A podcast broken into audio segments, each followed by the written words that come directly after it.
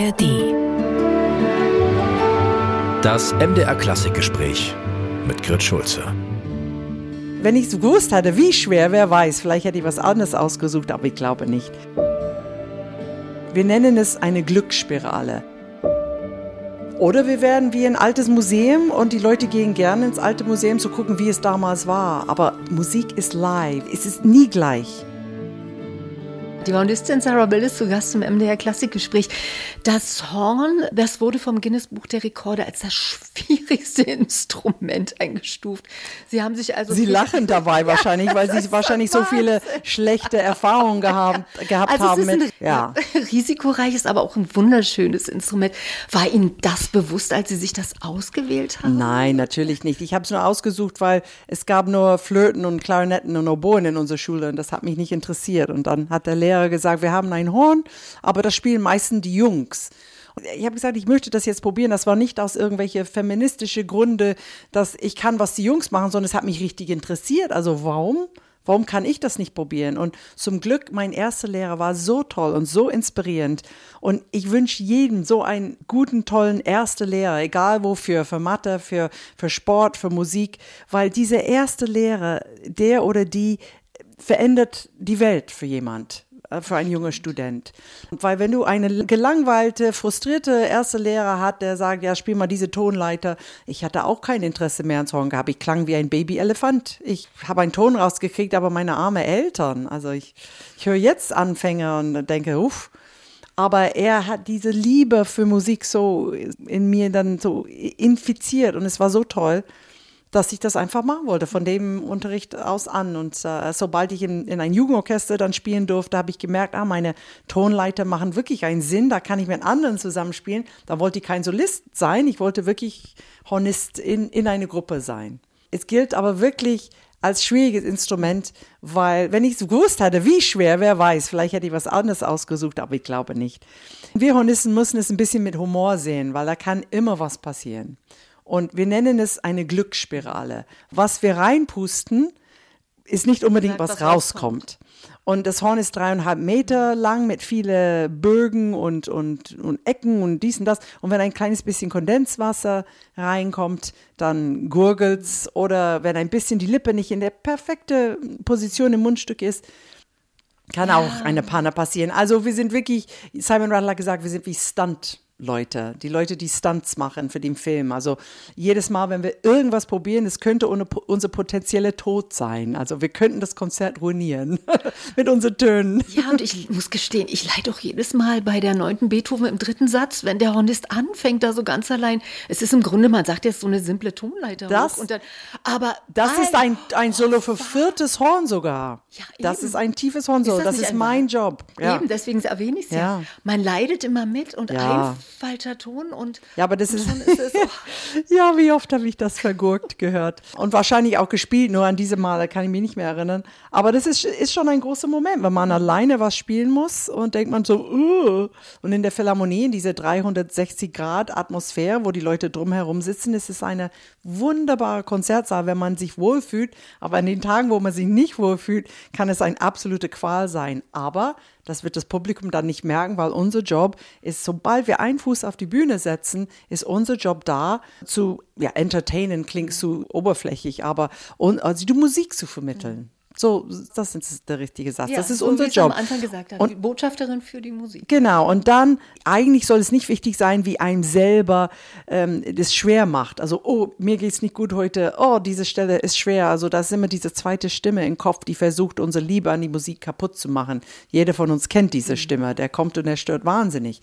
Und daran muss man auch arbeiten als Profimusiker. Diese Stimme einfach still zu schalten und sagen, so, jetzt nicht. Ich kümmere mich jetzt um meine Noten. Aber es ist, ja, das ist unser Job. Maria Callas hat mal äh, gesagt, the audience doesn't pay to hear you try. Also das hm, Publikum bezahlt nicht, dafür. Genau. um, um dich da was ausprobieren zu, zu sehen. Also man, man muss es wirklich, deswegen denken Sie, ich bin so diese Rampensau, die alles kann, weil ich wirklich daran arbeite, dass meine Angst nicht gesehen wird. Aber glauben Sie mir, es ist bei uns allen da. Und je höher man, man hm. klettert da in diese umso Karriere, mehr. umso mehr. Und mhm. meine Studentin, die, die guckten immer hoch und und denken, ah, Berliner Philharmoniker, aber das ist auch ein Stress, weil wenn die alle im Publikum sind, dann bin ich nicht mehr glaubwürdig, wenn ich total falsch spiele. Deswegen übe ich sehr viel. Und ich höre es raus, an Unterforderung, Sarah, scheint sie auf ihrem Instrument nicht zu leiden. Zudem dieser psychische, wie wir gerade gehört haben, und natürlich auch physische hm, Druck, denn es ist wirklich auch ein sehr, sehr schweres Instrument. Aber dennoch finden sie die Zeit, Konzerte zu moderieren, Interviews zu führen mit großen Künstlern in der Digital Concert Hall der Berliner Philharmoniker. Sie sind zudem Gastgeberin einer eigenen TV-Show, Sarah's Music. Also Sie sind jemand, der wirklich mit Leidenschaft äh, die klassische Musik nach vorne Ich werde müde, um das zu hören. Ich denke, uff, Zeit für einen Urlaub. ja, aber äh, Leute sagen mir, oh Sarah, du musst echt aufpassen und das ist zu viel Stress für dich. Du musst da eine Woche nichts machen. Aber es ist positiver Stress, weil ich, ich liebe sagen, Sie holen so die, sehr. die Kraft ja, daraus, oder? Ich kriege meine Kraft aus, was ich mache. Mhm. Und ich glaube deswegen als Moderatorin, das, das kam gut an, weil die Leute haben wirklich das Gefühl, dass ich echt bin. Ich erzähle nicht irgendwas, was ich gegoogelt habe, sondern ich erzähle wirklich aus meiner Seele und wie ich das spüre und empfinde. Und damit können Leute was anfangen, nicht über irgendwelche Google-Texte, die man einfach so, so, so liefert. Und ähm, es ist nicht gespielt. Also wir sitzen ja, jetzt voneinander auch, ja. und die, die Zuhörer sehen das nicht, aber ich, ich erzähle mit meinem ganzen Körper, meine Hände und meine, meine Knie sogar. Ähm, aber das ist einfach, weil ich also liebe, Sie was leben ich tue. Die Musik. Ja. Man merkt, dass Sie nicht nur die Musik, sondern auch diese Vermittlung. Mhm. Also ich finde es so wichtig, was zurückzugeben. Wir sind so privilegiert hier. Und ich bin auch wahnsinnig gerne in Lateinamerika, in Südamerika und, und wo, wo man wirklich Schwierigkeiten hat, ins Internet zu kommen und gute Lehre zu finden, gute Instrumente. Ähm, nicht nur in Kuba, sondern in Venezuela. Ähm, da bin ich auch sehr gerne bei diesem El Sisteme-Projekt. Mhm. Ähm, das finde ich ganz toll, was da aufgebaut worden ist. Und diese Leidenschaft von ganz kleinen Kindern, die jetzt Geige lernen oder singen, es ist einfach so wunderbar. Und warum soll ich nicht ein bisschen mhm. was zurückgeben? Von was ich habe. Nur inzwischen ist es ganz schön viel geworden. ja, Sie moderieren ja auch Kinderkonzerte und die Berliner Philharmoniker, muss man wirklich sagen, ich glaube, es war eines der ersten Orchester, was sich um Education-Programme wirklich nicht nur gekümmert, sondern sich auch aufgelegt hat. Im Grunde übernehmen ja mittlerweile die Orchester und Theater die Bildungsarbeit, weil unser Bildungssystem, muss man einfach sagen, gerade was den Musikunterricht betrifft, einfach defizitär ist. Mehr das, als das. Ja, das muss man wirklich sagen. Ja, wirklich. Es und es wird immer gekürzt. Ja. ja. Und wo wird gekürzt? Als erstes wird immer in der Kultur, in der Musik gekürzt. Es wird von der Politik natürlich sehr, sehr gerne aufgenommen, dass Orchester diese, diese Bildungsarbeit übernehmen. Aber eigentlich müssen Grundlagen ja auch im Elternhaus, im Kindergarten, in der Schule gelegt werden. Inwieweit können Sie als, ja, als Musikerin noch Einfluss nehmen? Also da muss ja eigentlich von irgendwo was kommen, damit Kinder erstmal in Konzerte gehen. Ich habe gerade zwei Wochen in Venezuela verbracht, mhm. wo die Kinder schon mit drei anfangen, was zu lernen, ob es singen oder tanzen oder ein Instrument lernen ist. Und dann ähm, machen die ein bisschen weiter oder die, die, die ein bisschen älter sind, die, die sind nach fünf Monate oder so, dann bringen die, die die neue Generation was bei. Also das ist immer ein Fluss, dass die Kinder immer die nächste Generation äh, Musik beibringen und das geht bis zum Profi-Orchester-Level, sodass man ungefähr eine Million Kinder in dieses System hat. Und ich denke, Warum können wir sowas nicht machen? Weil diese Kinder, ich habe viele Zentrum besucht in Venezuela, für die, die heißen Nucleus, für diese Kindermusikarbeit. Mhm. Die sind so stolz auf ihre Instrumente und auf ihre Musik machen. Die Eltern sind stolz und machen alles, sodass ihre Kinder ähm, da zudem, die sind wirklich sehr arme Leute teilweise und die Kinder hätten nichts nach der Schule außer, außer dieses Zentrum. Die sind stolz, sie haben diese Disziplin. Mhm. Die lernt man ja eben auch. Die lernt man mit. auch, äh, die, diese, diese Gesellig, das ist so wichtig für unsere Gesellschaft. Wie, wo, ist mein Platz? Ähm, wie kann ich das unterstützen, aber nicht so groß werden? Also das ist genau Orchesterspielen. Bist du Solo-Spieler oder bist du Tutti und was ist dein deine Rolle.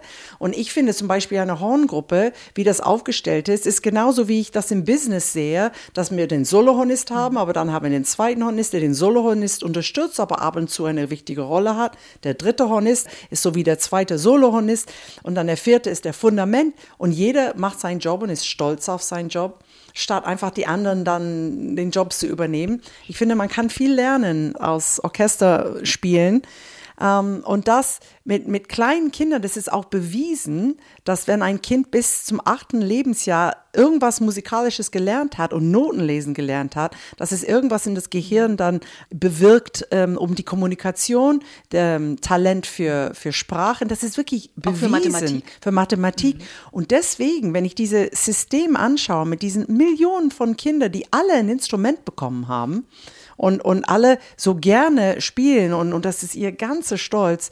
Warum können wir nicht mehr hier haben? Statt einfach, das, es wird immer gekürzt und in England ist es noch schlimmer. Und ich, ich weiß nicht, was wir tun können. Ich kann nur alle Generationen versuchen, meine Leidenschaft für die Musik beizubringen, weil die Leute, die jetzt CEOs und, und äh, die Leiter von diesen großen Konzernen, sie sind nicht mit klassischer Musik aufgewachsen, so wie wir. Und die haben nicht diese Leidenschaft für klassische Musik. Und so jetzt müssen wir die, die junge Menschen ähm, infizieren mit dieses, es klingt negativ, dieses Wort infizieren, aber Sie wissen, was ich ja, meine. Natürlich. Mit Unbedingt, Liebe für Musik ja. und diese, wie, wie wichtig es ist, Musik zu spielen und dass es so viel Spaß macht. So dass später, wenn die kein Profimusiker werden wollen, dann leiten die einen Konzern und, und wollen trotzdem die, die Kunst unterstützen. Nicht jeder muss Profimusiker werden.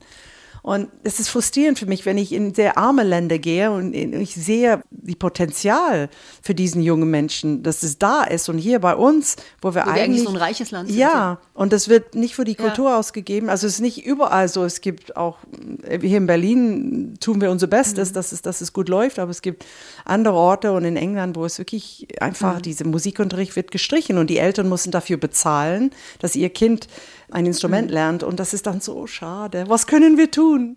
Ja, was können wir tun, damit dann eben auch die Philharmonie noch in so und so vielen Jahren. Ich arbeite dran. Also ich, ich mache alles, was ich kann und ich erzähle jedem, der zuhören will, wie toll klassische Musik ist und ich versuche es in eine Sprache zu erklären, was man richtig verstehen kann. Und ich gucke immer auf die jungen Leute.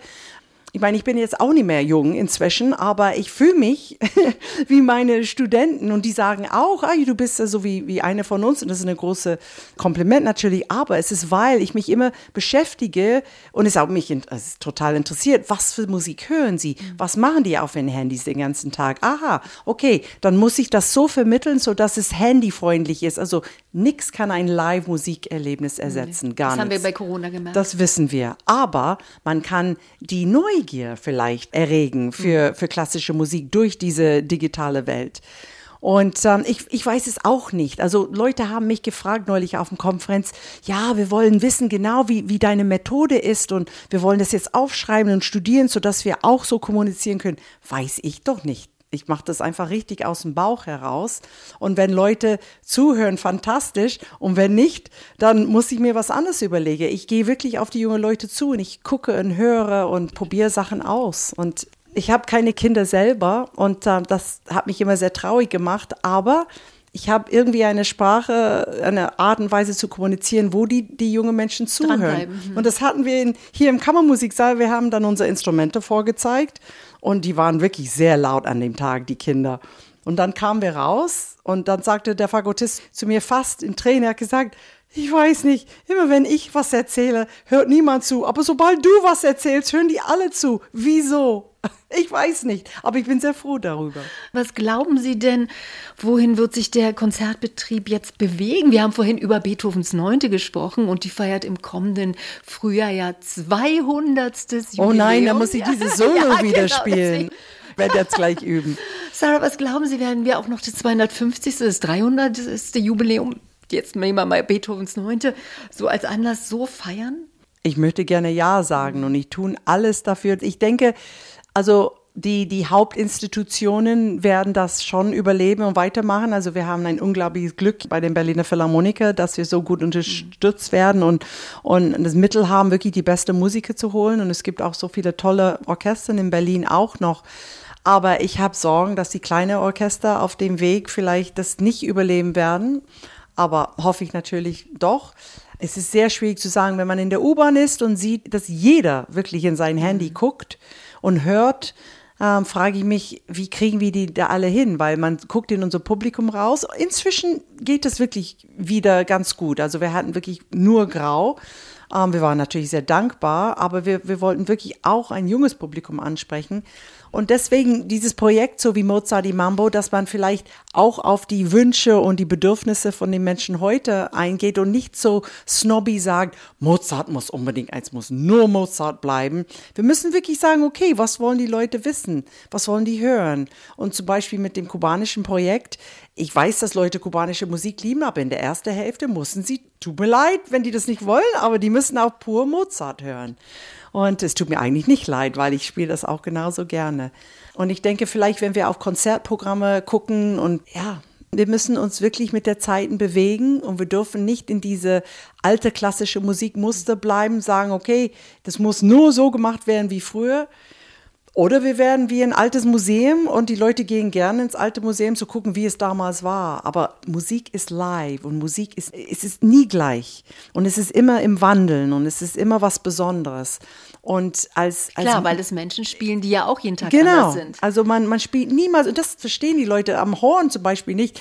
Mein Partner versteht nicht, warum ich dann, ich spiele ein Konzert dreimal hier bei den Berlin und dann bin ich beim ersten Konzert aufgeregt und bis läuft gut. Aber beim zweiten Konzert bin ich noch aufgeregt und dann sagt er, warum? Weil du hast gerade gut gespielt. Und dann beim dritten Konzert bin ich, bin ich am meisten aufgeregt. Er sagte, das verstehe ich nicht. Und ich sagte, ja, weil ich will es nicht kaputt machen. Du bist nur so gut wie dein letztes Konzert. Und wenn du gut gespielt hast am Abend davor, du musst es auch am dritten haben können. Also wir entwickeln uns immer mhm. und es ist nie zweimal das Gleiche. Und deswegen denke ich, wir müssen uns einfach mit, mit diesen Zeiten auch mitentwickeln. Nur ich würde es mir natürlich wünschen, dass die Leute noch ins Konzert strömen. Und ich, ich hoffe, dass die Philharmonie nah doch noch viel Beethoven feiern wird. Hoffen wir darauf. Ich danke Ihnen sehr für das Gespräch, Sarah Willis. Ich danke auch.